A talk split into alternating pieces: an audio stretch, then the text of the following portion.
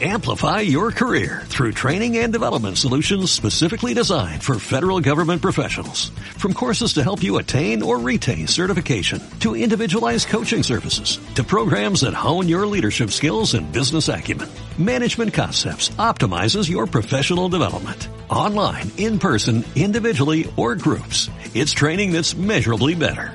Learn more at managementconcepts.com. That's managementconcepts.com.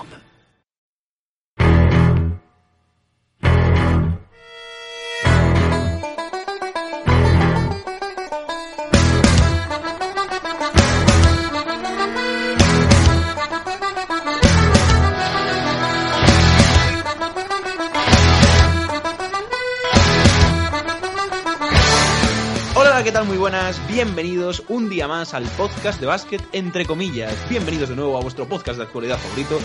Hoy, esta semana, ya tenemos al Big Three, ya tenemos a los tres integrantes de básquet, entre comillas, a pleno rendimiento. Lo que no tenemos en este caso es, desgraciadamente, la ACB, que ha causado baja. Eh, no podemos tener un podcast de actualidad normal. O bien es porque faltan miembros, o bien es porque pues, no tenemos todas las competiciones. Pero eh, lo que sí que tenemos pues es ventanas de, de selecciones, de selecciones de, de FIBA. Y, y nada, eh, eso lo comentaremos, eso sí, en un podcast paralelo que haremos monográfico contándoos qué ha pasado con, con España, básicamente porque todavía a día de hoy, que estamos grabando esto el domingo, como sabéis siempre lo grabamos el domingo, o casi siempre, eh, pues eh, no se han jugado todos los partidos, así que bueno, ya solo hemos visto la exhibición de Yakuba Sima, entonces todavía pues no podemos... Exactamente, cuando se juegan esos partidos, pues ya pues eh, comentaremos cómo ha sido el periplo de la selección. El que también nos va a contar su periplo por, por esta semana eh, es David Chelazo, que es- no tiene trabajo, eh, que guarda su trabajo para la gloriosa sección monográfica de las ventanas, pero que puedes hablarnos si quieres de, de nuestro amigo Sima, el, de los Layugón de los pobres. el Dorayu con los pobres. Bien, eh, bien, bien Yakuba así, eh, ya hablaremos ¿no, de, selección española de baloncesto en el podcast monógamo, ¿no?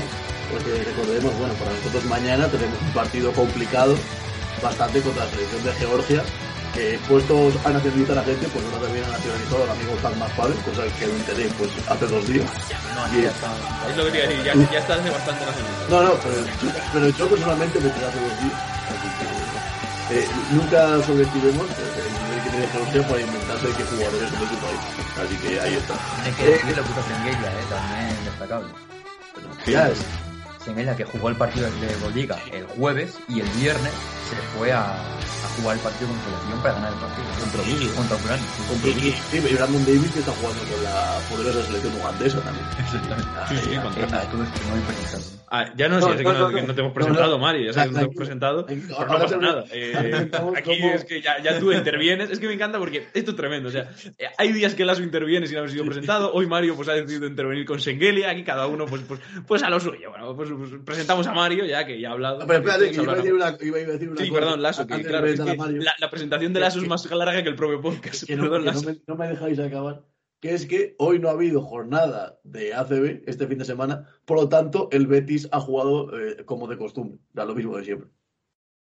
Bueno, podríamos decir incluso ¿no? que por lo menos no han perdido de 60. Ha faltado menos puntos. Exactamente. El, el basquetaveraje del, del Betis es por primera vez en, creo que en cuatro semanas o en tres semanas, eh, ni positivo ni La semana negativo. anterior, es el, mismo que la semana, es el mismo que la semana anterior. Ahí está, muchas gracias. Bueno, eh, Mario, te presento. Eh, Salud. muchas gracias por presentarme, Pablo. No sabía que estaba aquí ya. Eh, bueno, pues como ha dicho Lasso, no tenemos esta semana ACB que comentar. Eh, Tenemos ventanas que comentaremos en el podcast monográfico que saldrá esta próxima semana. Pero sí que tenemos Euroliga y NBA también. Luego hablaremos de NBA, pero yo hablo de Euroliga, donde tenemos muchísimo que comentar porque es una jornada muy detenida.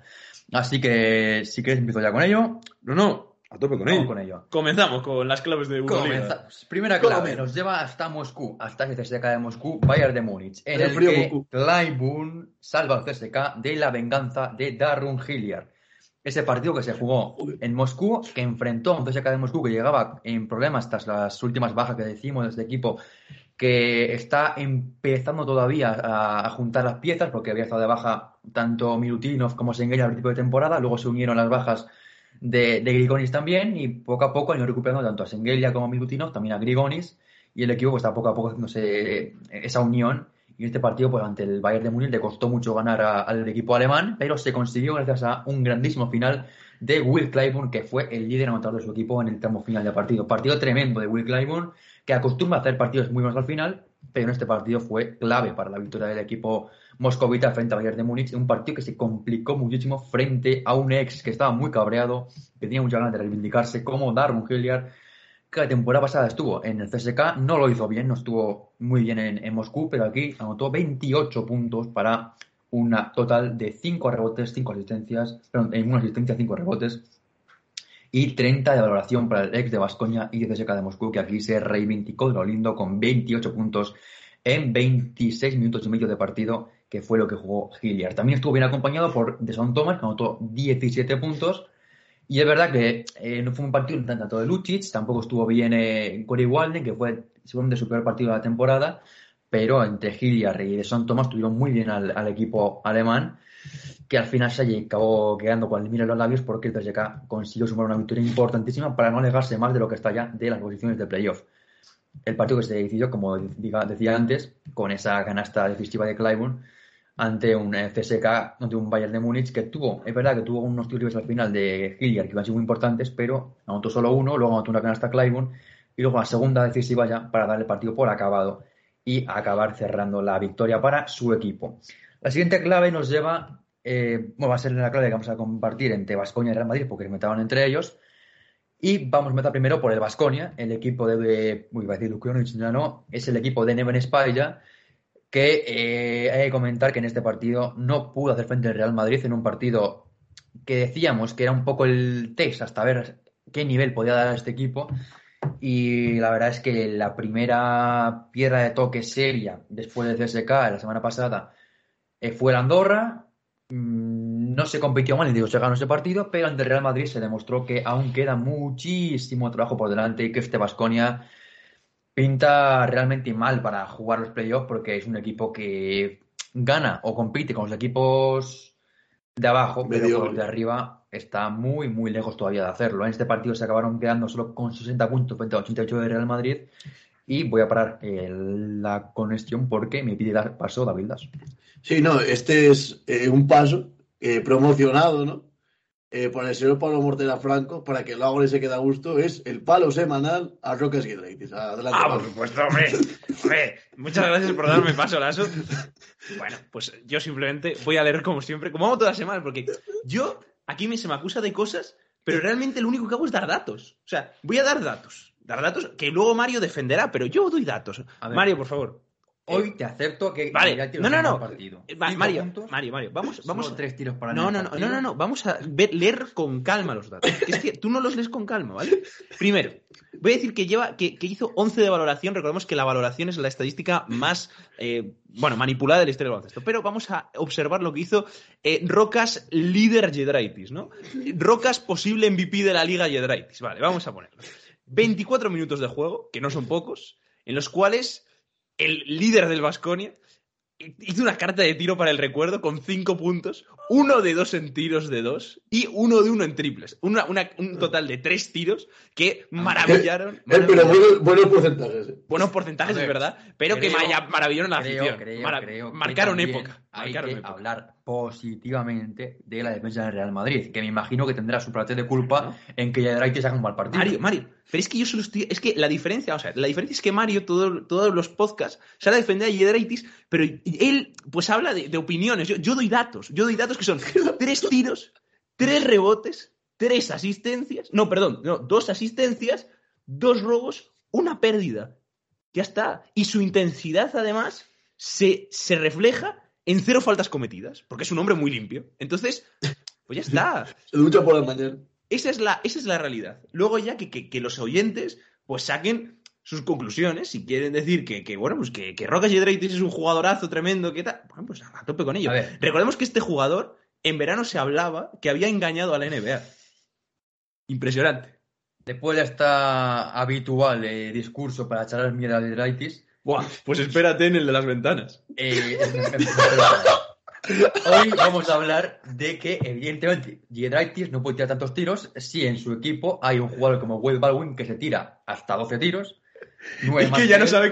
Mario ya no sabe cómo defenderlo. Si Mario ya no sabe 12 cómo defenderlo. 12 Baldwin, 12 Ino, 7 triples se tira Marinkovic, quizá tendrá menos que lanzar el amigo Yadraitis. Pero bueno, más allá de eso, en este partido se demostró otra vez que el Vasconia está muy lejos de competir frente a los grandes. Su mejor hombre fue eh, con 14 puntos, 7 rebotes, pero realmente fue un partido muy malo de todo el mundo. Baldwin volvió a hacer lo, lo típico suyo de más pérdidas que asistencias. En este caso fue el doble, más de doble de pérdidas que de asistencias. Y realmente partido muy malo de Vasconia, que no compitió en ningún momento. El primer cuarto ya fue un 14-25 y a partir de ahí, pues todo fue a, a cuesta abajo y sin frenos. Qué sorpresa que. La, la- qué sorpresa. Yo no sé si a alguien le sorprende esto, pero qué sorpresa que Dusko no fuera el problema. Nadie Eh, lo hubiera no, pensado. dejémoslo aquí los tres. Sí, sí. Lo dije el que otro día. era mucho más allá. Sí, sí, sí. Pero bueno, vamos ya con la siguiente clave, que es el Real Madrid, que no entiende de efecto España. Evidentemente, el Real Madrid aquí jugó muy seriamente al Vasconia y ganó con una gran exhibición, sobre todo de concentración en todo momento del partido. Y es verdad que no hubo ningún nombre a destacar individualmente. Me quedaría quizá con el de Tomás Hertel, que fue, creo que, el jugador más destacado en el partido por ese doble, casi doble doble, con 12 puntos y 9 asistencias para 18 de valoración. Y luego también eh, cada dos- 13 puntos de Koseg y los 12 de Walter Tavares. Pero realmente no hubo nadie en el Madrid que destacara por encima del resto, porque no es porque no hubo nadie que lo hiciera bien, sino que todos lo hicieron muy bien. Y realmente se puede destacar muy poco a nadie, porque fue un partido muy coral del equipo de Pablo Lasso que suma una victoria más en Euroliga, es la novena en los últimos 10 partidos. Eh, dado con esto, que el Madrid tampoco hay que hablar mucho más de ellos porque la temporada habla por sí sola, vamos ya con la siguiente clave y ahora hablamos de dos equipos como Zenit y Maccabi, que en esta jornada se la pegaron en visitas a equipos a priori, entre muchas comillas, fáciles. En este caso perdieron tanto Zenit como el Maccabi en su visita, primero vamos con el Zenit, a el Oaca de Atenas, que no es el que verá que es un pabellón mítico, pues es muy complicado ganar allí, pero espera que ante este Panathinaikos se puede pedir a este Zenit que gane ese partido, pero no fue así, y sobre todo con una nueva exhibición del amigo Daryl Macon, que verá que aquí Va a ganar más flojo, pero Claro. eh, hubo exhibición sí la hubo de el amigo Georgios Papagiannis, que anotó 18 puntos y cogió 13 rebotes, además de cuatro tapones para Alex de los Sacramento Kings. También gran partido de nuestro amigo, invisible muchas veces, Nemanja Nedovic, con 18 puntos, con un 4 de 7 en tiro de 3, algo que es complicado encontrar en la carta de tiro del serbio. Impresionante que Nedovic siga jugando al baloncesto. ¿eh? Después de tanto tiempo, ¿no? Sale en un podcast, es increíble. No, increíble que además que siga engañando a clubes. Bueno, no, Aquí lo sabía. A clubes de Euroliga, porque, hombre, en Eurocup siempre tal, pero el Euroliga es, ter- es terrible. Hizo un gran partido y buena victoria para el, el Panathinaikos frente a un Zenit donde eh, vimos un poco Bueno, muchos, solar. Vimos muchos ceros, ¿eh? Buen partido de Lloyd con 15 puntos, 13 para Nahuas Kuzmin, casi 14 para Frank Camp, pero luego en cambio no hubo puntos ni de Zubkov, ni de Billy Bayron, ni de Kulagi, ni de Karasev. El banquillo parece las notas de Kiko Rivera en la ESO. Sí, sí, Qué sí, barbaridad. lo que digo yo, Muy muchos, buena muchos esa. ceros. Realmente ese banquillo anotó muchos puntos. Estamos en comedia, ¿eh? hoy, hoy tenemos comedia. estamos en el podcast de hablar comedia. negativamente del banquillo del Zenit de San Petersburgo, que es un equipo que, verdad, que destaca por ese quinto inicial, con jugadores como Frank Camp, como Ponitka, como Jordan Mickey, como Jordan Lloyd, que normalmente destacan positivamente, pero verá que su banquillo en este partido no les acompañó para nada y jugadores como Billy Bayron, Kulagin, Karasev o Zubkov pues no tuvieron su día y su equipo pagó perdiendo ese partido frente al Panathinaikos en el Oaxaca, un partido que es complicado tradicionalmente jugar en el Oaxaca, pero ante este Panathinaikos pues se le puede exigir además con la buena racha que lleva el, el equipo ruso ganar este partido frente al Panathinaikos. Vamos ya con la siguiente clave, no, pero sí con el siguiente partido de esta misma clave, que es ese algo de Berlín Maccabi en un partido en el que el equipo de Berlín dio la sorpresa ante uno de los mejores equipos en el inicio de competición, como es el Maccabi, que en este partido, verá que fuera de casa está un poquito más flojo, pues acabó perdiendo por 91-86 frente al equipo de Israel González. El Alba de Berlín, que me gustó mucho, sobre todo ese final de partido, eh, destacar positivamente la buena vuelta de- después de partidos un poco peores de Maodolo, anotó 11 puntos y dio eh, 3 asistentes más 5 rebotes. Y también un buen partido de Marcus Eriksson con 19 puntos, 5 de 8 en triples. Una buena noticia para recu- recuperar a este tirador en solo 22 minutos, como suele acostumbrar el jugador sec- sueco, anotar muchos puntos en pocos minutos. Y también destacar a Chris Kumache, que evidentemente con la, con la altura que tiene, la envergadura que tiene, pues es muy fácil para hacer números. En este partido fueron 12 puntos y 5 rebotes para el pivot ex de Movistar Estudiantes. También buen partido. Es verdad que no demasiado mm, eh, acertado de Luxima, pero estuvo bien al final, sobre todo el jugador ex de Valencia Basket. Y este Alba de Berlín, que le cuesta ganar partidos, pero en casa parece que poquito a poco va sumando alguna victoria importante, sobre todo está ante Maccabi, en un partido en el que su rival, si hablamos antes del, banquillo del Zenit Mal, pues también hay que hablar ahora mismo de este equipo, donde eh, anotó 22 puntos Wilbekin, 15 Derek Williams y 17 eh, y luego el siguiente es Danali con 10 puntos. El resto, pues eh, 8 para Reynolds, 2 para Cameron Taylor, 9 para Caloyaro y 3 para Kina Nevas. Poquita actuación en el equipo de Spyropoulos. Destacar, evidentemente, positivamente al jugador eh, Scotty que anotó 22 puntos con 5 eh, asistencias, pero eh, flojo el partido de jugadores como como por ejemplo Reynolds, que anotó 8 puntos, 4 rebotes, en poco minutos que estuvo en cancha. Eh, Derek Williams puede hacer un buen partido, pero mm, bueno, pierde un poquito la lucidez y también sobre todo el mal partido de Kinian Evans, que anotó 3 puntos con 1 de 7 tiros de campo.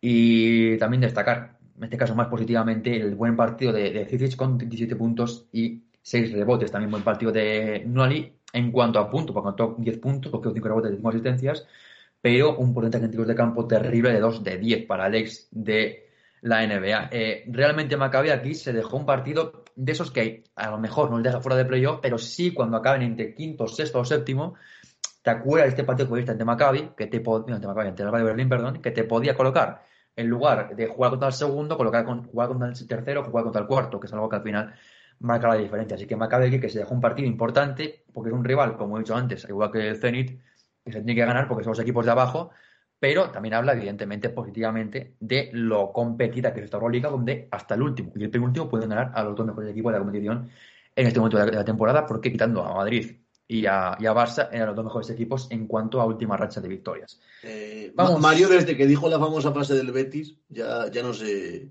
Es verdad. Ya no se moja, ya, no se moja. Sí. Bueno, vamos ya con la siguiente clave. En esta clave es eh, en clave de Barcelona otra vez más una gran victoria del equipo de Siquevicius que se impuso ante Zalgiris de Kaunas en una clave que ha titulado como Sara no tiene sentimientos frente al Zalgiris. Un partido en el que el Barça, como antes ha comentado Lasso, mm, corto, pues no pudo contar con eh, Brandon Davis, que estaba en, la, en, las ventanas con la selección ugandesa, con la que tiene su pasaporte, y ese pasaporte, evidentemente, se gana jugando partidos claro, en la Hay, hay, que, hay que aparentar, ¿no? Exactamente. No es pasaporte así de gratis, como verá que lo ha conseguido, porque tiene ahí más vinculación con Uganda que puedo tener yo. A ver, probablemente tengas tendencia. Yo esa me la creo. O sea, más que la de Anthony Randolph con. yo creo que la creo. Tipo de... A ver, a, ver, eh, hay que decir, probablemente eh, Brandon Davis haya estado en Uganda la misma veces que yo. Mira, mira a verlo. Estoy buscando, estoy buscando. Vete, vete diciéndolo, pero, voy, buscando la, de esta con Uganda. el abuelo de Brandon sí, sí, Bueno, dale, o sea, acabo con el partido y voy. Mira de, qué gente esclavo salió los Davis. Adiós. Vamos a. Sigue tú con Es que siendo de Utah me suena muy poquito que haya estado. Sigue, sigue tú con ella. Bueno, bueno, vamos a con el partido.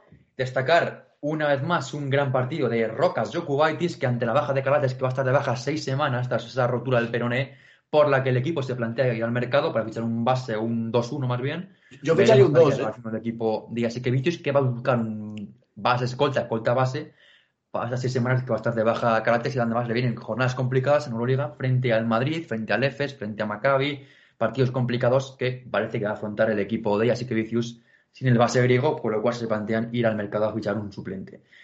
Además, de Jokubaiti, que este partido anotó 15 puntos, con un gran, una gran cantidad de tiro como acostumbra, un 6, un, 5 de 8. También destacar positivamente un buen partido de otro ex del Zalgiris, como Nigel Hayes, que anotó 12 puntos en este partido, y un buen partido, el mejor de la temporada, para Piero Oriola, con 13 puntos y 9 rebotes de más de 5 asistencias, partido de los que se acostumbra el jugador de Tárrega, de esos, de los que están pocos minutos en cancha. Bueno, pocos no, 30 minutos, ¿eh, Mario? 30, pero bueno, realmente jugó más por, porque estaba bien, pero acostumbra a hacer mucho en pocos minutos y en este partido pues jugó un poquito más el jugador eh, ex del Valencia Basket.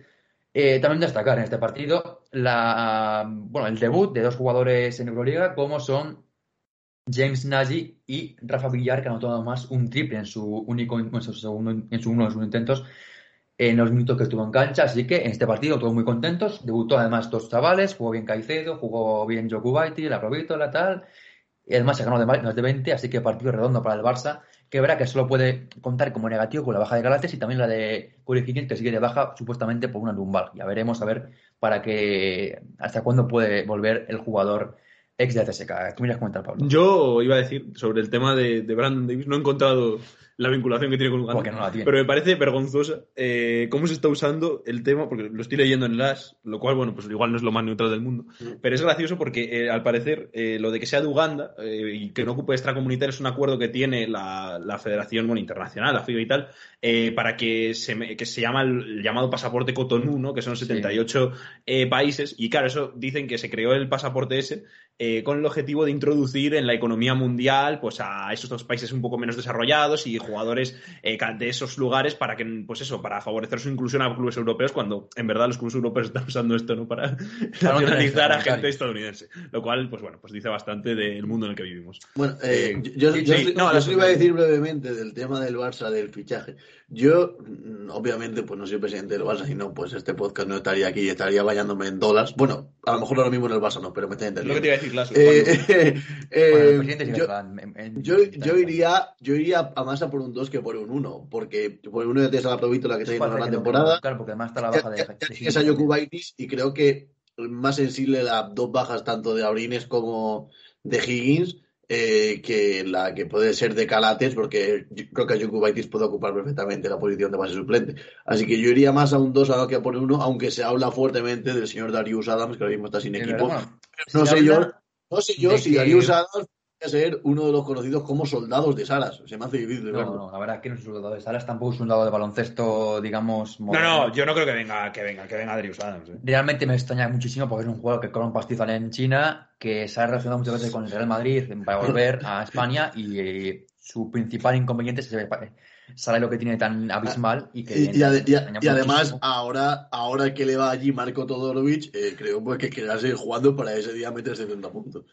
Se los va a agotar match. pues, Bueno, ojo, acabo de encontrar un vídeo en Facebook del año 2019 en el cual parece que está Brandon Davis en Uganda jugando con eh, una competición de estas de Uganda, de, de, bueno, de esta que, que, bueno, que no tiene mucha importancia, ¿no? De, De o sea, UNICEF. sobre de la Federación de Uganda de Baloncesto. O sea, sí que parece que tiene algún tipo de vinculación. Pues, Hombre, porque hay que disimular, lo que hicieron hacer para tener el pasaporte. Bueno, por lo menos ha estado en Uganda. Bueno, el pobre hombre que la Bueno, solía- no ha jugado con ella, pero bueno. Eh, dado esto, evidentemente, yo tengo que decir que estoy mejor Lasso, creo que va a ser un, más un 2 que un 1. Y nombres, no se ha hablado ni ninguno, pero me imagino que será un jugador eh, americano, nacionalizado posiblemente. Nacionalidad de Eritrea. Sí, sí, claro. Bueno, hombre. Nada, veremos lo que pasa. Yo creo que el fichaje y que el fichaje será alguien más sorpresa, porque tampoco creo que haya ningún nombre ahí en el mercado, porque Darius Adams, que tampoco hay información fiable sobre ellos, simplemente que él mismo ha puesto un tuit como diciendo Estoy aquí. Sí, pero lo, lo típico de dejarse querer, tampoco el Barça ha hecho nada por él, me, pare- me- me parece, y entonces veremos qué pasa con él, pero sería muy extraño para mí que, que acabara Darius Adams en el, Vasco, en el, en el Barça. Fichar a Dani Alves. Seguro. Duda Dani Alves. Vamos ya con la siguiente clave, que esta la verdad es que va a gustar mucho. Sí. Hablamos de este. Mona- Mónaco Asbel. Tremendo, ¿eh? Qué triple. Y la Impresionante. clave es- Me- me- eh, mi, mi- mi titular es, me, me da un poco de pena el Mónaco. Vale, luego hablamos de ello. William Howard decide el derby francés desde la pista de aterrizaje. Creo que os acordaréis de cuando hablé de que la pista del Mónaco estaba junto al aeropuerto Sí, y en este caso pues aprovecho esa licencia para decir otra vez que Buena está de licencia, la, la pista del aeropuerto. Aterrizó, ¿no? Ese triple. Y ese triple que además lo lanzó desde más de media cancha, Tremendo, el triple de William Howard, que no fue para nada lo mejor que hizo en el partido, porque fue un partido espectacular de jugadores de Asbel, Impresionante. pero que fue ese triple cuando parecía que estaba ya ganado para el partido por el Mónaco y de repente llega ese triple tremendo de William Howard para finalizar con ese 5 de 5 en triples tremendo del jugador de Asbel para de- decir que el partido no, no se quedaba en Mónaco sino que se iba a París, pero a, a Lyon y el triple tremendo de William Howard en un partido que es verdad, donde comenta Lasso, que da un poco de pena el Mónaco porque jugó muy bien, dominó el partido, estuvo por delante buena parte del encuentro, pero al final este Asbel es un equipo que sabe ganar y al final es lo que marca la diferencia. Recuerdo sobre todo que el Mónaco tenía el partido ganado y lo dejaron escapar, porque eh, es verdad que tuvieron un buen inicio el Asbel, luego se recuperó el Mónaco, pero ese final de partido que tuvieron ahí una ventaja, el Asbel no lo supo cerrar, luego el Mónaco se puso por delante. Y tuvo dos tiros libres ahí Paris Lee, solo anotó uno, y entonces cuando podían puesto perfectamente la ventaja de más tres, solo pusieron más dos, y luego anotó el triple William Howard desde más de medio campo. Tremendo para ganar el partido, el, jugador de, de las. Realmente, es verdad que este partido tampoco lo pierde Mónaco, porque al final es un, se mete un triple de medio, de medio, campo, pues es una barbaridad lo, lo que hizo William Howard. Pero, bueno, un poco triste por el Mónaco, que es un equipo que está jugando bien, que hizo un buen partido porque estuvo hasta el final peleando ante un buen equipo como es el, el Asbel, pero al final se quedó quedando con la miel en los labios, pese a los 20 puntos de Paris League, que anotó buenos 20 puntos en este partido, y los 18 de Mac James, además de los 12 habituales de Donta Hall y, esos 6 rebotes para el jugador eh, ex de la NBA. Es verdad que también Mac James, hay que decir negativamente, que tuvo también un porcentaje en tipos de 0 de 6. Mejorable, ¿eh? Bueno, por supuesto que mejorable. Con meter uno había mejorado. Y es verdad que no fue un buen partido de Mike James. Y que al final, pues, mmm, ese líder del equipo, pues, como que falló un poco, pero al final. Le veo un poco. No al nivel top top a Mike James en, este, en esta temporada. Es verdad que Mónaco igual creíamos que iba a ir a dar un nivel tremendo de meter 30 puntos por partido. Y es verdad que tiene muchos jugadores que, bueno, pues que están ayudando y que es un juego muy colectivo. Pero es verdad que yo creo que Mike James no está en el mejor momento igual de su carrera. Yo qué sé, pues por ejemplo CSK que también tenía muchos juegos alrededor de él. Sí que sigue unas cifras anotadas muy grandes. Y a ver, esta temporada está yéndose, ¿eh? pero igual Sí. no tanto como igual era esperable. No es verdad que en este partido, que va a ser teóricamente el líder del equipo, tenía que tirarse tiros importantes y esta vez, pues no lo anotó. Eh, Mike James. Es verdad que apareció Paris Lee, que apareció también Alfa Diallo, aparecieron también jugadores como Donta Hall, pero no estuvo bien Mike James y en este partido, pues, ese eh, tiros en triples, por al final le acabó costando derrota a su equipo frente a un Asbel que vuelve a ganar después de jornadas complicadas, porque llega de perder dos partidos consecutivos frente al Real Madrid y frente al Barça. Iba a recuperar frente a la victoria el equipo de TJ Parker, donde, eh, pese a los 23 puntos y 10 rebotes de, de William Hall, que hizo un partido tremendo, no estuvo nada bien Okobo, que anotó solo 11 puntos, con un porcentaje en tiros de campo de eh, 3 de 12. Estuvo bien defendido Okobo. Y lo estuvo un poquito mejor Chris Jones, pero tampoco estuvo muy bien porque perdió hasta 5 balones, 6 perdió Okobo. En total, entre los dos, eh, 11 pérdidas, muchas para el Asbel, pero así no, no hubo derrota. Eh, también 15 puntos de Kaudi y 13 de, de James Gist. Es verdad que este Asbel tiene esa pareja entre Okobo y Chris Jones que cuando no juegan bien, como en este caso, pues aparece un William Howard y de repente gana el partido. Pero es verdad que tienen que mejorar un poquito. Los últimos partidos de, William, y de Jones son un poquito más flojos, aunque es verdad que su inicio de temporada era prácticamente un nivel complicadísimo de recuperar porque estaban jugando espectacularmente bien los dos, el ex del eh, Maccabi y el ex de los Phoenix Suns de la NBA. Al final son dos jugadores que llegaban como líderes del proyecto, pero es verdad que su inicio de temporada ha sido por encima de las expectativas. Y vamos ya con la última clave, que esta la comentamos un poco brevemente en el, en el podcast de la semana pasada, ese monógamo frente al Fener- Fenerbahce, porque justo se acaba de jugar el partido, ese Fenerbahce 84, Anadolu Efes 89, en el que el equipo de Ataman se acaba llevando la victoria en el derby de Estambul frente a un Fenerbahce que volvió a perder un final más igualado frente a un equipo que es verdad que llegaba a ganar partidos, pero en este encuentro frente al Fenerbahce, pues más que decir que lo ganó el EFES, yo creo que lo perdió el Fenerbahce, porque el final de partido del equipo de Djordjevic fue terrible. Eh, no había orden ni comienzo en, en el ataque, no había nada de, de estabilidad, eh, había defensas malas, faltas a destiempo. Le pesó mucho la responsabilidad al equipo de Djordjevic y ese partido creo que al final puede ser un poco el epílogo de la temporada del Fenerbahce, que es un equipo que está sufriendo mucho. Tampoco voy a comentar mucho más porque hablamos muy, muy detenidamente en el podcast del, del pasado viernes, se salió, ¿no?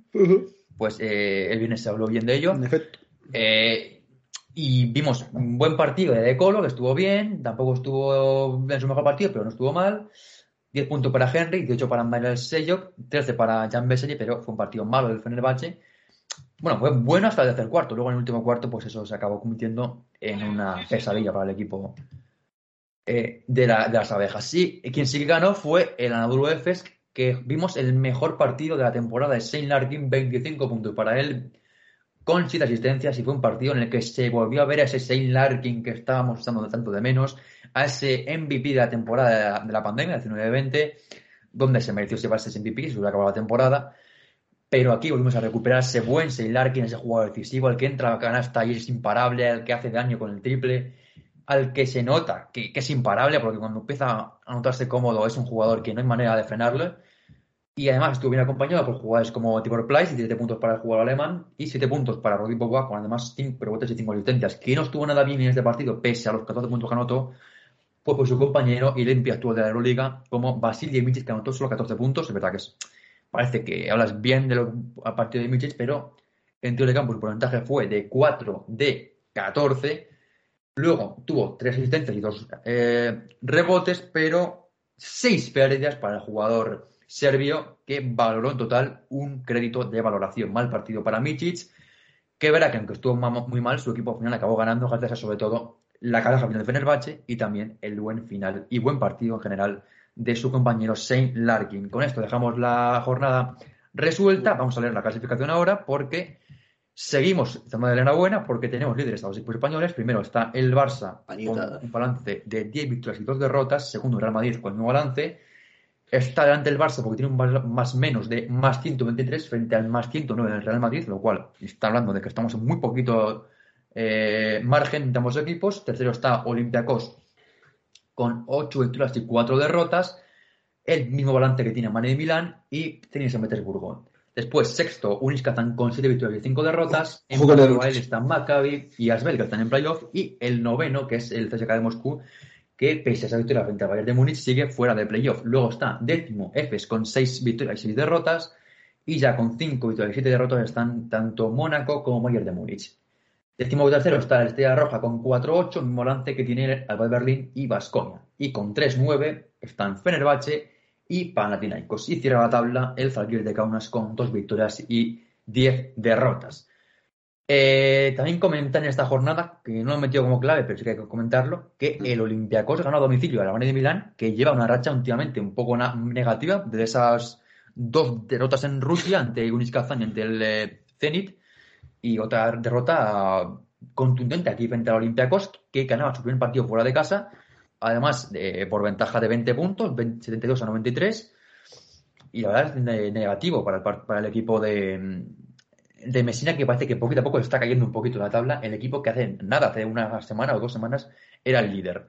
Y vamos a leer ya los próximos partidos que tenemos esta jornada, porque eh, primero empezamos esa jornada del jueves con un Zaguirre de Basconia que se presenta como una urgencia de ganar para el Vasconia, que tiene que sumar sí o sí victoria ante el Zalgiris para seguir peleando pues, eh, pues el playoff. Y luego también tenemos al Barça y el Madrid, que juega. El Real Madrid recibe al Maccabi en la jornada del jueves, partido muy, muy importante. Y ojo a este partido, la reedición de la pasada final de la Euroliga entre el FC y el Barça el próximo viernes a las seis y media. Además, comentar algunos partidos interesantes, como puede ser ese Bayer Asbel el jueves a las siete y media. Y también, no digo que sea mal partido, ese Fenerbahce Mónaco el jueves a las 7 menos cuarto, en el que el Fenerbahce se la juega eh, ya el todo por el todo, porque si aquí se pierde, me parece a mí que el puesto de Jotovic estará más que cuestionado. Además, tenemos algún partido importante para el Milán, como esa visita al Alba de Berlín, para sumar una victoria que tenía que sumar. Y ojo también a ese partido un poco infravalorado entre el Unis Kazan y Olympiacos, que se enfrentan dos equipos que están en alza. Actualmente es el sexto contra el tercero. Les separa además una victoria en la clasificación. Tenemos enfrente a dos equipos que están jugando muy bien, que llevan muy buena racha y que además van a buscar una victoria muy importante, sobre todo para seguir en zona de playoff. Así que con esto lo dejamos, tenemos aquí la Euroliga. Volveremos la semana que viene y, pues, como dice el amigo Wyoming, eh, Mm, mañana volvemos, pero Pero no mejor. No mejor, porque es imposible. Ah, no lo mejor porque es imposible. Ma- Como más, pero no mejor. Era de Wyoming, pero no, sab- no sabía exactamente cómo era.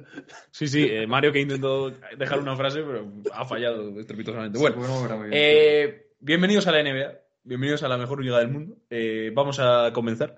Voy a comenzar con una frase eh, que me, me ha parecido divertida. Simplemente, pues, pues bueno. Charles Barkley, una persona con un alto coeficiente intelectual. eh, y que que le gusta hablar. recordemos que ha ganado tres premios Nobel. Ha dicho, quiero estar arruinado cuando me muera, no quiero dejar todo ese dinero a mi familia. Bueno, pues, Eh, con esta frase... com- Como, como- como diría Manfredo Eh, eh, O'Neal- eh. Shaquille O'Neal ha dicho no le voy a dejar dinero en herencia a mis hijos, yo soy rico, ellos no. Ahí está, ahí está. Son auténticos héroes de la, del proletariado.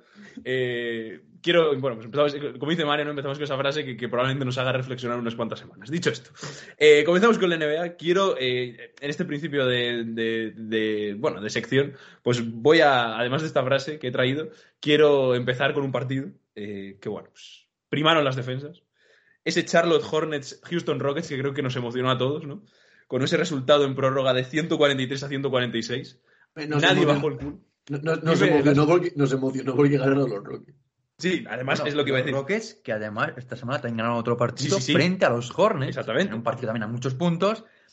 Que la semana pasada analizamos un poquito con que cuando ganaron un partido los Rockets habríamos un podcast especial. Y ahí, eh, ahí, eh, porque he empezado justamente con. No con lo este vamos equipo. a hacer, pero es verdad que hay que destacar positivamente la semana de los Rockets que han ganado este partido. Tanto a, aquí a los amigos. No, los Hornets. Son... A los Hornets y también a los Bulls. Fue el otro partido que ganaron. No Sí, los también. Hornets, fue los Bulls. Los que Bulls, ganaron los los otros partidos. sí, Así sí. que ahí los, los Rockets, Sí, sí, sí. que además han perdido por lesión a Jalen Green, parece que están empezando a ganar partidos. Sí, o sea, justamente iba a decir. ¡Qué eh, sorpresa! Eso, que han empezado, o sea, han hecho una buena semana los Rockets, que veníamos burlándonos de ellos. Eh, dos partidos a muchos puntos, pero que ha- han conseguido jugar muy bien. Muy buena semana también de Christian Wood, que me ha gustado, me ha gustado mucho en ambos partidos. Eh, los Bulls, por otra parte, que eh, quiere decir un poco, eh, pues eso, datito, eh, tampoco es aquí ponernos exquisitos.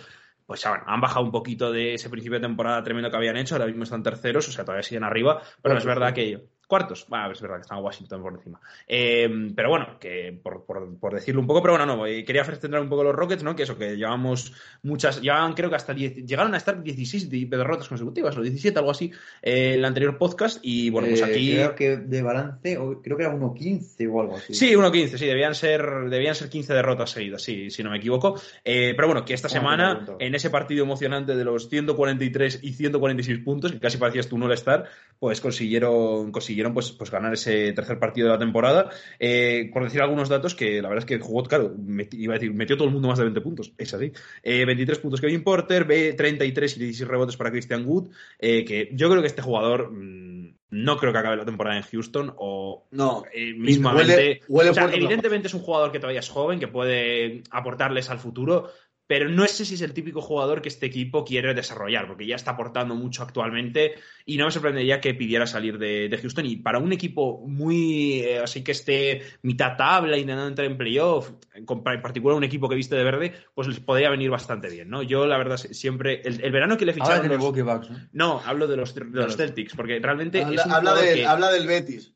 Sí, De Zalgiris. Eh, no, pues realmente, realmente es un, es un jugador que a mí me, me- me gustó mucho, eh, me gustó mucho un tema de en Red Detroit cuando era agente libre y sinceramente hubiera deseado mucho que le ficharan los, eh, los Celtics, algo que evidentemente pues no, no acabó sucediendo.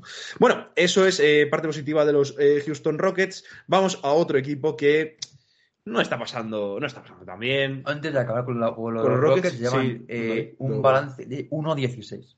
Sí, no, o sea, 15 derrotas Esta consecutivas. semana ganaron un partido frente a, frente a los Bulls y también otro frente a los Hornets, pero Sí. llevan una racha de 1 de 15, el último Sí, sí, podcast, 15 uno de- 15, porque vimos ese último partido frente a los Knicks, Ah, pero luego hubo partido el lunes frente a los Celtics, donde perdieron ese partido número decimosexto consecutivo, que le hicieron esta racha tan negativa de 1-16. Luego 1-16, han tenido exacto. otra frente a los Bulls y los Hornets, que les pone con 3-16, que al menos es un poco más respetable. Sí, aunque bueno, que siguen estando últimos. Bueno, dicho esto, eh, pasamos a otro equipo que lo está haciendo muy mal. Bueno, que no lo está haciendo muy mal, que son los Los Ángeles Lakers. Que no han tenido una semana tan mala, pero eh, han ganado los Pacers con ese triple de LeBron James eh, tremendo. Pero más allá de eso, mm, Han perdido con los Kings. ay, perdió con los Kings. Eh, En la- a- eh, han perdido con los Kings en la prórroga y le han ganado a los Pacers en la prórroga. O sea, sí, sí, no, la, la imagen es Tienen pinta muy La imagen es y pésima, mucha gente pésima, es lo que iba a exaltada con los Lakers le han ganado a los Pacers triple de LeBron sobre bocina. Vamos a ver.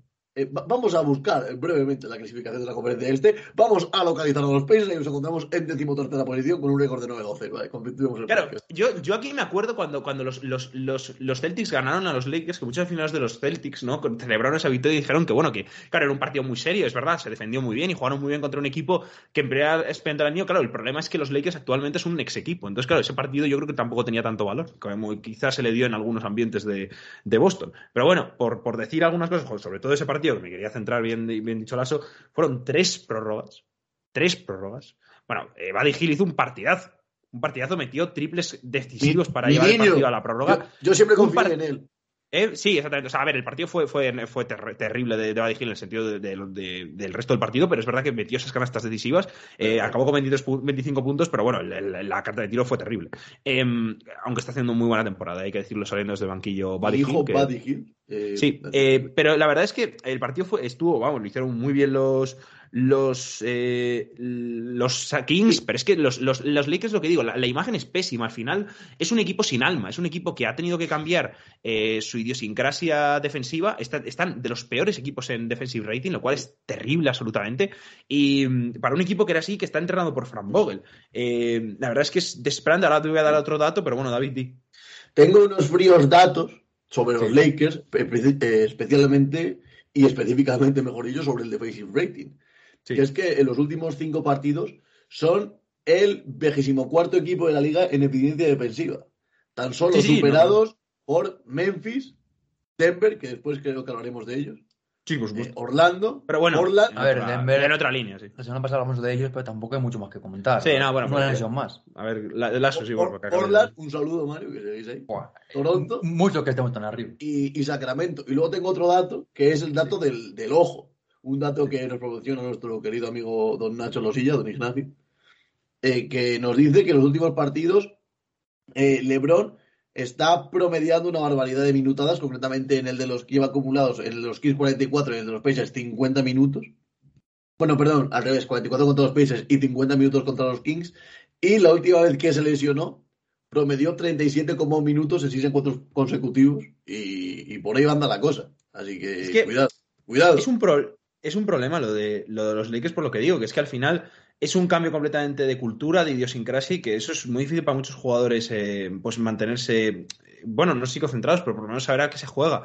Es verdad que es una plantilla completamente nueva de la que ganó ese título en la burbuja y que evidentemente la defensa tiene que ser otra, pero el entrenador, que es al final la esencia del equipo, sigue siendo la misma y al final eso es lo que les dio el anillo y también pues lo que decimos, la importancia de los secundarios cuando este año no tienen a ninguno. Eh, si todo eso se añade, yo creo que ahora, ahora habría el debate del tema de, de los eh, de Fran Vogel y todo, que está siendo muy cuestionado, que es un poco también por lo que lo traía, pero bueno, eso lo hablamos luego. Pero quería dar dos datos. El primero es de Talen Horton Tucker, que es un jugador que cuando volvió de lesión estaba promedió en los dos primeros partidos más de 20 puntos, pero que en los, ul- el- después de esos dos partidos o tres buenos, eh, Ha caído sí, sí, muchísimo. ha caído muchísimo en los porcentajes terribles Está y, en y está en, por partido. sí, sí, está en 4 o 5 puntos por partido y jugando mucho menos. Eh, En este partido eh, jugó 24 minutos y metió 7 puntos, que bueno, lo hizo un poco mejor, pero hay otros que acaba con un rosco y juega muy mal. Es un jugador que a mí personalmente sí que me gusta, pero que no se le ve la consistencia y sobre todo el problema es que es un jugador yo creo que hay que desarrollar mucho y que en este equipo de los Lakers evidentemente no tienes tiempo para desarrollar a estos jóvenes porque tienes que ganar. Pero es que luego yo creo que hay un jugador... Es que a mí esto... mm, Bueno, no voy a hablar, pero... Venga, vamos a Pablo, ver. habla, habla. Todos, vale, voy a hablar. Si estos números lo, estu- lo estuviera haciendo cierto jugador que lleva el 6 a la espalda, o sea, LeBron James, bueno, esto sería, habría que, pues como, como diría que él, no, Ah, tendría que march- marcharse de la ciudad, porque bueno, en fin, no voy a decir nada, pero voy a leer eh, esto de el- el que para muchos era, fue el MVP de las finales de, de, de 2010 de 2020, ¿vale? Vamos a, a- a viajar todos juntos al mejor juego, al que para muchos es el mejor jugador de los Lakers, Anthony Davis, ¿vale? El protegido. Bueno, pues nuestro amigo el protegido lleva esta temporada un 16,7% en tiros de 3. Lo que es, o sea, un 16%, ¿eh? Cuidado. Claro, pues, repito, 16%. Lo cual es la peor marca de la historia de la NBA por un jugador con más de dos tiros intentados y más de 20 partidos. Pero hay más. Lleva un 38% de media distancia, el cual es el peor dato de la NBA actual en cualquier jugador con más de 100 intentos, y un 33% en tiros de campo, peor que cualquiera con más de 150 intentos. Esto es una vergüenza. Esto es una vergüenza. Dicho esto, habrá que dar la, el, el- que es el dato es de Swiss NBA. ¿Eh? El, eh, el dato no es nuestro. No, vamos. no, claro, eso es NBA, sí, bueno. eh, No, no. Lo digo, no, no he dicho la fuente. Mario, el dato no es nuestro, pero los datos son públicos. O sea, Claro, los datos son públicos O sea, y se pueden ver en claro, cualquier claro, sitio. los datos Pero son es verdad, es verdad. Es. Swiss NBA. Otra pero cosa es que nosotros tengamos las ganas divinando jugador por jugador. Sí, sí, claro, claro, por supuesto. Pero no, pero es verdad que yo, yo me acuerdo que un día miré como el porcentaje de triples de Anthony Davis porque digo, joder, no mete una. Creo que fue el partido de los, de, de los Celtics, contra los Celtics, de hecho. Y, y vi que era algo eso, con un 20%. Y digo, joder, qué malo es. Pero bueno, digo, será algo coyuntural. Pero es verdad que ya llevamos muchos partidos y los números de Anthony Davis son terribles en ese sentido. Y además es un jugador que, yo los partidos que he visto de los Lakers, no tiene ningún tipo de consistencia en el partido. O sea, empieza metiendo igual 15 puntos en el primer cuarto, luego desaparece y no mete ninguno en el segundo, no mete ninguno en el tercero, en el cuarto mete algunos. O sea, es un jugador que muy muy voluble, está muy irregular. Yo creo que es un poco reflejo de los Lakers, ¿no? De que no funciona Se nada. habla mucho de Westbrook, que- pero es verdad que claro, partidos de Anthony Es eso, es eso, sí, son- sí, sí. No, y Westbrook está subiendo en los últimos partidos que no está jugando del todo mal. Pero, pero, pero también es verdad que, bueno, como había empezado Westbrook la temporada, en fin. Sí, pero es verdad que el nombre de Westbrook como que va mal los Lakers, culpa Sí, de sí, claro, claro. Y ahora Es la que no es, es la ca- el peor, pues Claro. se habla de, de que está yendo Anthony Davis el peor de los No, no, es que Anthony Davis, repito, la- si la temporada que está haciendo Anthony Davis la hicieran otros jugadores, bueno, se, se- sería, se quemaría a Troya. Lo que pasa que, bueno, como es Anthony Davis, que, bueno, pues, es el mejor jugador de los Lakers, pues ahí está. Dicho esto, eh, pasamos a la siguiente... Bueno, no voy a pasar de esto, voy a pasar a lo siguiente de los Lakers, que no es tan malo, que es el tema del... de- del vamos, no sé qué opináis vosotros del tema de Fran Vogel, porque claro, se está hablando mucho de Vogel, se está hablando mucho de lo mal que, que está entrenando teóricamente a los, a los Lakers. Yo creo que no es tanto culpa suya, sino ya de la construcción del equipo y que le han dado un equipo que no era para su idea de juego. Eh, entonces, no sé si habría que prescindir de él, si tal. ¿Qué opináis vosotros? Lasso, que no he hablado hace mucho. Yo emplazo a todos nuestros oyentes a escuchar el podcast, no de la previa, sino la previa de la previa de la NBA, el de la agencia de traspasos, porque yo ya digo que Vogel con este equipo no iba a hacer nada. Porque es que Vogel es un entrenador defensivo y le anda un equipo en el que no defiende ni el utillero que se sienta al lado de LeBron en la parte derecha del banquillo, concretamente. Eh, así que no creo que sea culpa de Vogel, creo que es una culpa de la confección del equipo y obviamente Vogel, un entrenador como Vogel, no es capaz de, y nunca va a ser capaz de hacer funcionar este equipo. O sea, y no es culpa suya, es, su forma de entrenar y le han dado unos jugadores pues que no se adaptan a él. Entonces aquí sí, obviamente, para mí las- una de las soluciones más, digamos, cortoplacistas es cambiar de entrenador, creo que sí que puede funcionar.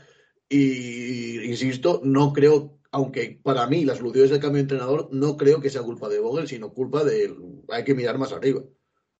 Yo estoy de acuerdo con Lasso. Yo creo que el equipo de Vogel campeón eh, fueron claves jugadores como Kentawick Caldwell Pope o, Caruso. o Caruso, gran jugadores, o, o que eran jugadores que eminentemente eran defensivos, eran un poco más friendly, tenían su oportunidad en el tiro de tres y lanzaban, pero no eran ni Westbrook ni Carmelo Anthony, que han sido un poquito las, eh, los fichajes que han llegado en sus lugares. Y tampoco Ellington. un Kuzma, por ejemplo, que, que tampoco lo tienen este año. Yo creo que al final el problema viene de que eh, la plantilla de los Lakers no la hace, no la hace Frank Vogel, sino que la hace LeBron James. Entonces, Bueno, aquí ya, bueno, esto ya es tremendo. O sea, ya aquí Eh, cada hombre, uno. Va- vamos, vamos a hacer, vamos a ser sinceros. El equipo de los Lakers parece el típico equipo que se hacía de amigos de Rafa Nadal contra amigos de Raúl González Blanco. exactamente. Bueno, pues, eh, es que LeBron ahora decide hasta, bueno, es que, es que va, a decidir, va a decidir hasta el A ver. dinero que gana España del Fondo Monetario Internacional. Es que, claro, así es Todos tremendo. sabemos que si un jugador no lo quiere LeBron James, no lo fichan los Que sí, que vale, correcto, como es normal y como pasa en todos los equipos. ¿O tú qué te crees? ¿Que, que en Portland si un jugador no lo quiere Lilar no juega Lilar? Pues claro. Sí, Hombre, yo no, Lillard se quería. yo- no- Bueno, yo no- dado yo él. no- yo no creo que Lillard quisiese el fichaje de Cody Taylor.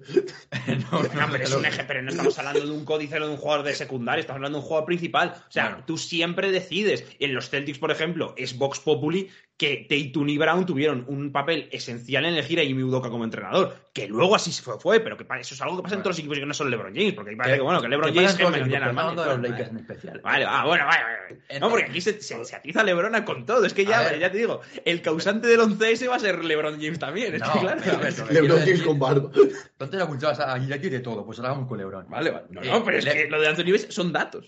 No, no, Gillette, digo. Ah, dices, también son datos. Vale. eh, Todos son datos. Lo de LeBron.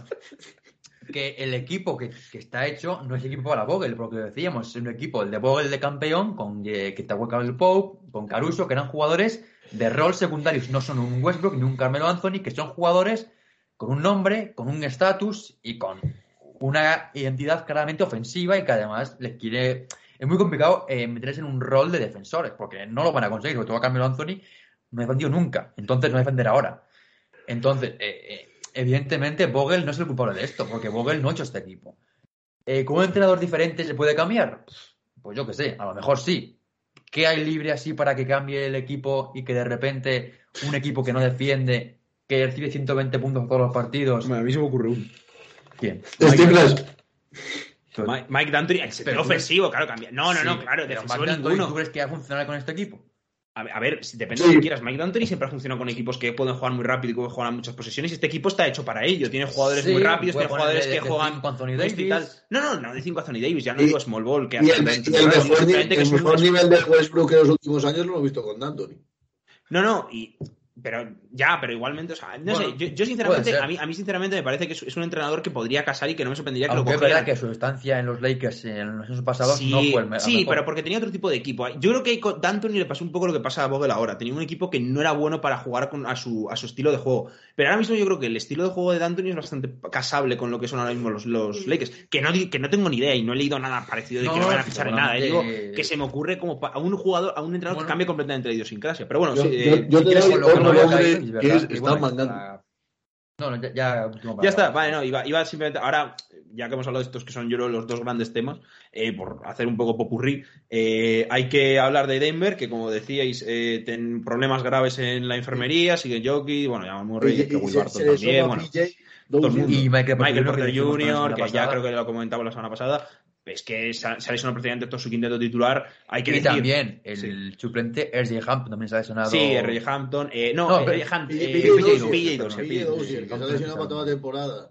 Sí, sí, es, claro. es, una desgracia que tras otra la de los, los Nuggets, que este año, claro, eh, yo creo que todo el mundo esperaba que con el MVP, igual Jamal Murray que volviera a mitad de temporada, pero claro, es que ahora mismo eh, el equipo es un auténtico solar. Sí, es verdad que están de balance, mismo 9-10, que tampoco está tan. Sí, a ver, habían empezado muy bien, pero, habían tenido muchas derrotas. terrible. Sí, es que venían, venían de hacer eh, cinco victorias consecutivas, creo que hablamos en el podcast sí. de ello, pero es que vienen encadenando seis derrotas consecutivas. Sí, sí, es, verdad. es, verdad. que contra equipos muy buenos. ¿eh? Es bueno, verdad que contra. Bueno. Portland también está en esa, en esa ya, pero, lista, pero bueno, está Milwaukee, está Phoenix, está Chicago, está Dallas y está Filadelfia. Entonces, son equipos que es verdad que los Nuggets, que pese, pese a todo, ¿eh? que con ese quinteto titular han competido algunos partidos, otros es verdad que le han metido de 40, pero bueno, de 30 o de 20, pero es verdad que son que es, es un equipo que tiene muchas piezas secundarias muy buenas. Pero el problema es que, claro, cuando te falta Jokic, te falta Jamal, te falta ahora Will Barton, que también es un jugador importante, aunque bueno, ya me he aprendido casi a sobrevivir con él, porque es un jugador que siempre se va lesionando, pues es muy complicado.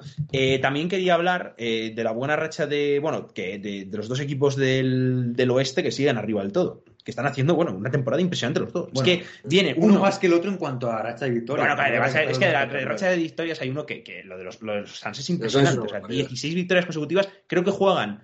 Eh, este podcast saldrá el martes, sí. creo que juegan el lunes. el miércoles. Juegan el miércoles. El miércoles, perdón, el miércoles. Bueno, sí, sí, a noche, de, noche del martes al miércoles. A vuestras 4 de la mañana, a mis 3 de la mañana.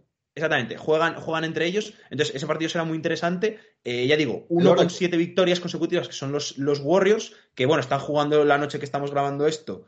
Eh, contra los contra los no, Clippers que bueno ya, han, ya, han, ganado ya han ganado ya han ganado de 150 han ganado con un último cuarto espectacular de Stephen Curry que se ha chupado tres triples seguidos de todos los colores tremendo pues ahí estamos eh, pues, animo a ver el vídeo porque es una cosa te, tremenda o sea sí. de locura Dicho esto, lo que por, por, lo de los lo de los Warriors queda dicho, o sea, eso es, bueno, están haciendo una buena temporada. Tengo y sobre dato, todo quería yo eh, destacar una cosa que ya lo destaqué en el podcast anterior, que es Andrew Wiggins, que es que eh, lo leí creo que antes de, bueno, no sé si fue ayer así un tweet, no sé de quién era, o sea, ya no puedo decir fuente porque no me acuerdo, pero que es el, el mejor jugador en por en, en puntos per, en porcentaje de tiros permitidos al, al jugador que defiende. O sea, eh, Wiggins es el, el jugador de la NBA que menos porcentaje de tiro tiene el jugador que defiende el contrario. Y es que. Lo, o sea, que, peor, que, peor hace que tire el jugador que defiende. Sí, exactamente, que peor hace que tire el jugador contrario. O sea, que en teoría mejor defiende, ¿no? Eh, entre comillas. Sería. Es, es, un jugador que yo creo que está dando este año una, un salto impresionante. Lo, lo hablaba, ya digo, en el podcast anterior,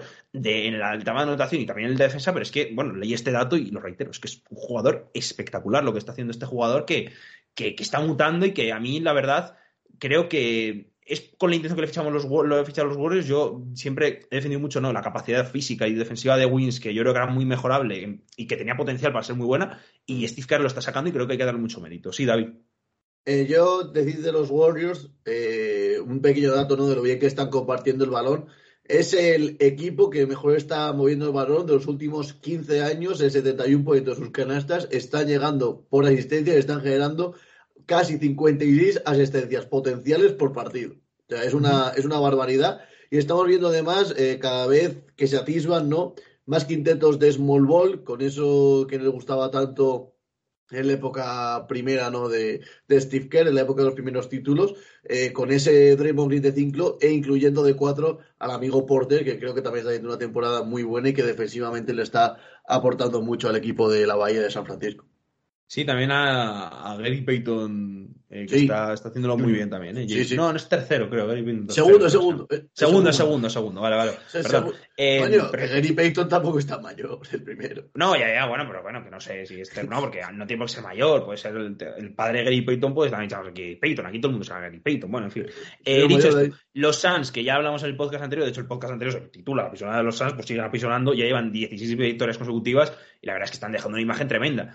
Son, están siendo esta, esta, esta racha justo lo contrario de lo que fueron las finales del año pasado y que criticábamos tanto, ¿no? Eh, están haciendo un juego ofensivo muy bueno, pero es que en defensa también están genial. Michael Bridges, que está haciendo unos partidos muy buenos defensivamente, ya lo sabemos, pero sobre todo yo creo que destacar eso, lo bien que está moviendo el balón y que sobre todo, creo que lo decía en el anterior podcast, es que cada partido te mete uno y cada un partido te hace un gran partido uno y, y todo, ninguno se va por debajo de 15 puntos de ninguno de sus mejores jugadores y así es muy difícil eh, ganar un equipo también engrasado como los Suns. Y luego, Yo, por yo- último- yo solo, yo solo decir que, Sí. que ojo al partido ese, porque ya no tenemos un partido más los Warriors y los Suns hasta ese que se van a enfrentar el miércoles de, por la madrugada, que se van a jugar el liderato de la conferencia oeste, así que va a estar muy entretenido. Exactamente. Y luego, por último, quería traer a dos equipos que se enfrentaron que- justamente... es, que, es que de hecho que hay que jugar un back-to-back. Juegan después el, el sábado 4 también entre ellos.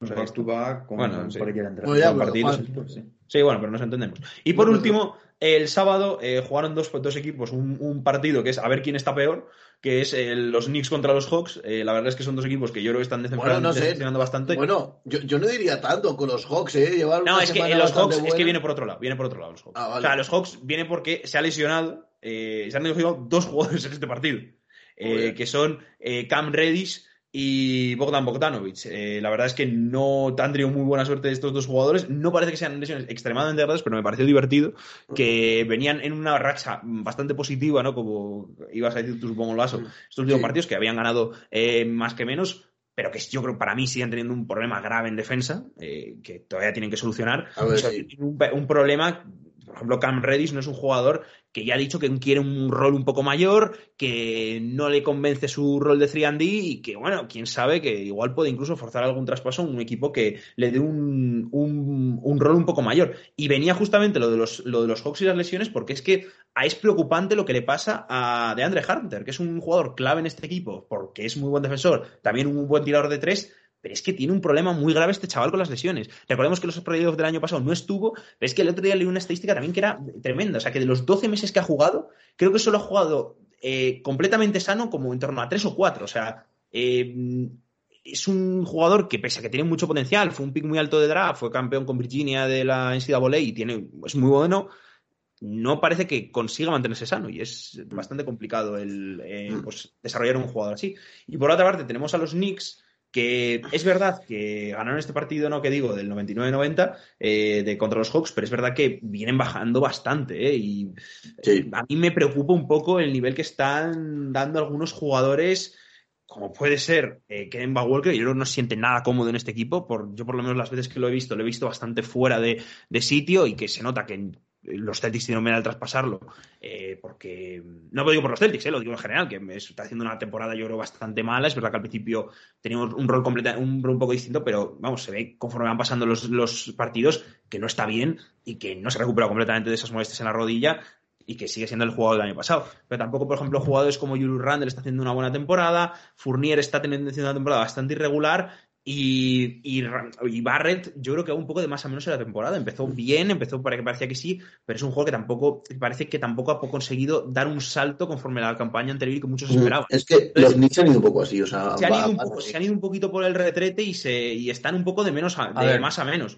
Pero bueno, es un equipo que. También es verdad que la temporada pasada era muy, muy, muy complicado de repetir. Y Sí. es verdad que el equipo, aunque parecía que tenía más talento con Fournier y con Walker, también parecía que tenía un poquito menos de disciplina o de... No, de defensa, tienen o menos de jugadores defen- defensivos. Pues también es verdad que la temporada pasada sorprendieron mucho porque nadie esperaba tan buen nivel de ellos y esta temporada pues la gente iba ya sabiendo un poquito más a quién se enfrentaba. Pero bueno, aquí en el duelo, en el que siempre le gusta últimamente a los Knicks jugar frente a Trey Young en, en su, bueno, en su- en el pabellón de Trey Young en este caso, pues ganaron los Knicks. Un buen partido a los eh, Atlanta Hawks, en un partido no bueno de Trey Young, que estuvo bastante flojo en el tiro.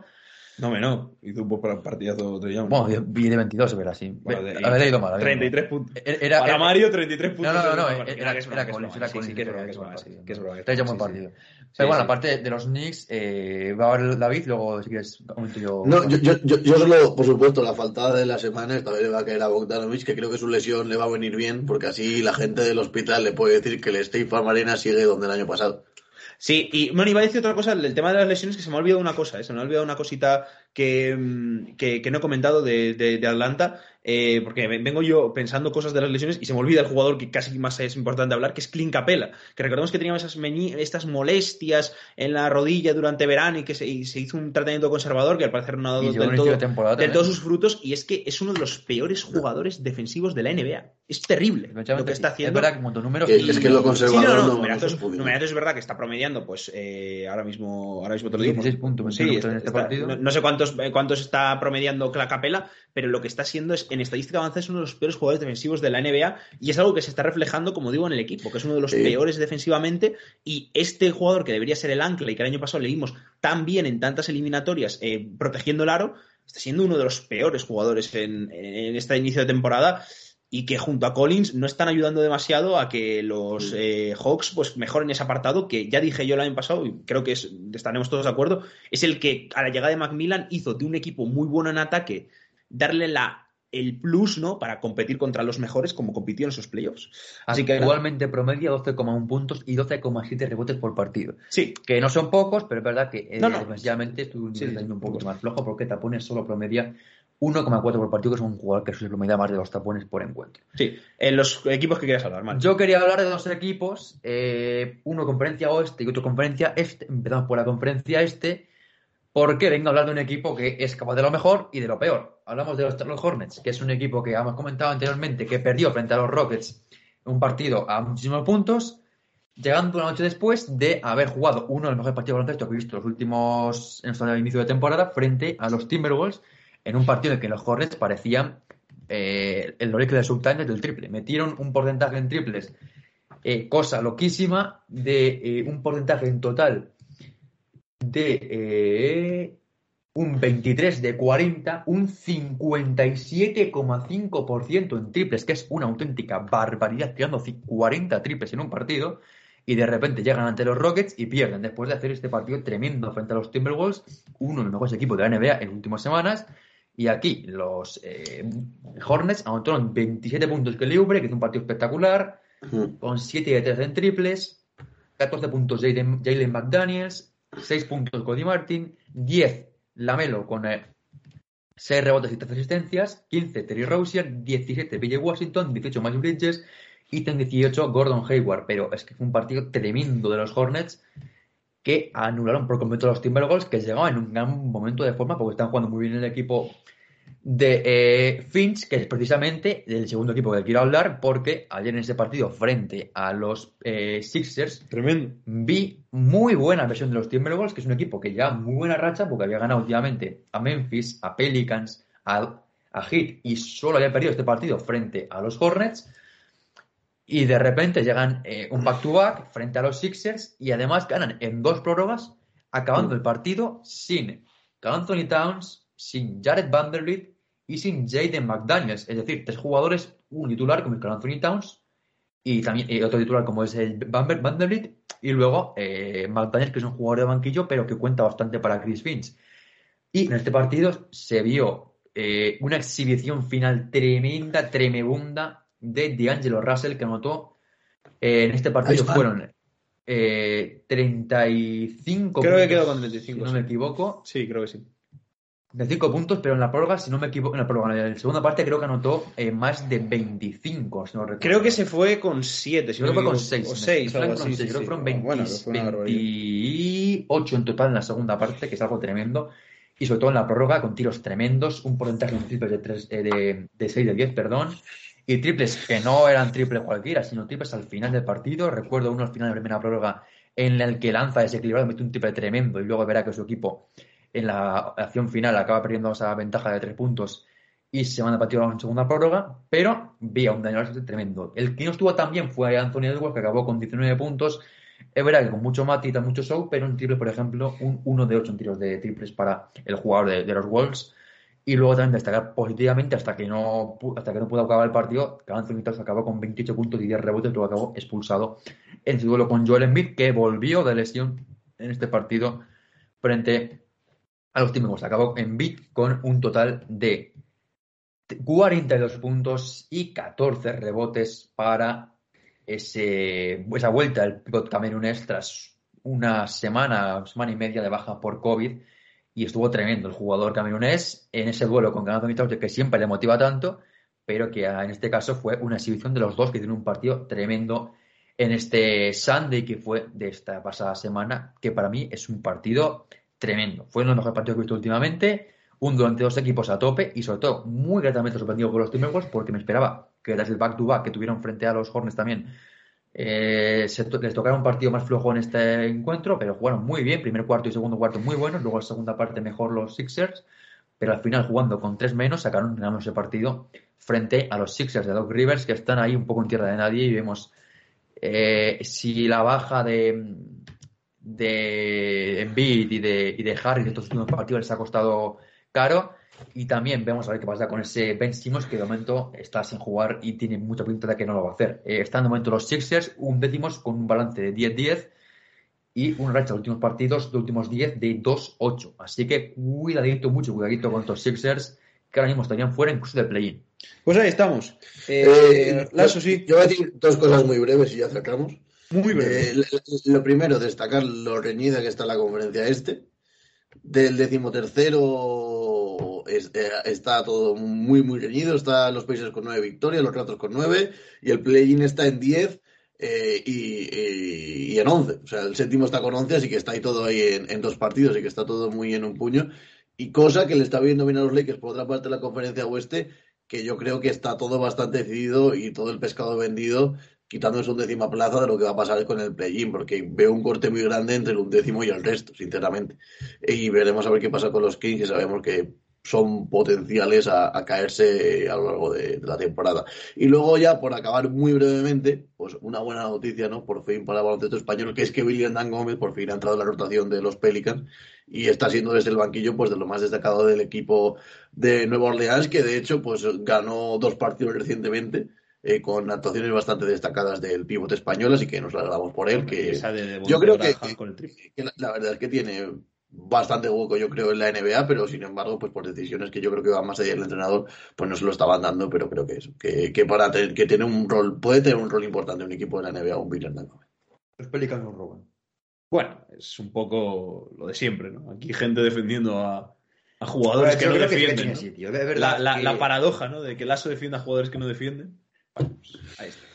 Mario, sí, te No, es verdad, a ver, yo creo que Billy en este equipo tenía espacio, porque tampoco tenemos en los Pelicans, quitando a Balanchina, que es el titular en ese puesto de 5, Jackson Hayes no me parece mejor que Billy tampoco. Al final es verdad que no defiende, pero en este equipo, pues los Pelicans tampoco tienen un, un pivot defensor nato. Entonces, yo creo que es una buena opción para él y además se ha demostrado que cuando ha vuelto él, el equipo empezó a jugar mejor y evidentemente eso es positivo para Billy y para el equipo, que esta última semana consiguieron victorias importantísimas y muy complicadas también frente a Utah Jazz en su pabellón y frente también a los Wizards en su pabellón. Así que muy buena semana para los Pelicans. Y sobre todo ese triple ¿no? que decía de Devonte Graham, que, que, fue espectacular como, como tú. Los Pelicans llevaban unas semanas muy malas, llevaban unas semanas que se les veía prácticamente codo con codo con los Rockets y de repente, pues un poquito a poco se empiezan a escapar de eh, los Rockets. De la vendo. Salen de su pozo y se meten en el pozo. Es verdad que sí. Y luego también positivamente que parece que poquito a poco está más cerca la vuelta de John Williamson, que ya parece que va a volver a entrenar próximamente y pues se le podría ver próximamente de vuelta a las pistas. Williamson y de sus lordas, de los dos. Es verdad que en forma no se le veía, pero bueno, eh, bueno. está en forma, una forma redonda, pero Bueno, eh, recordad que, bueno, lo dejamos aquí.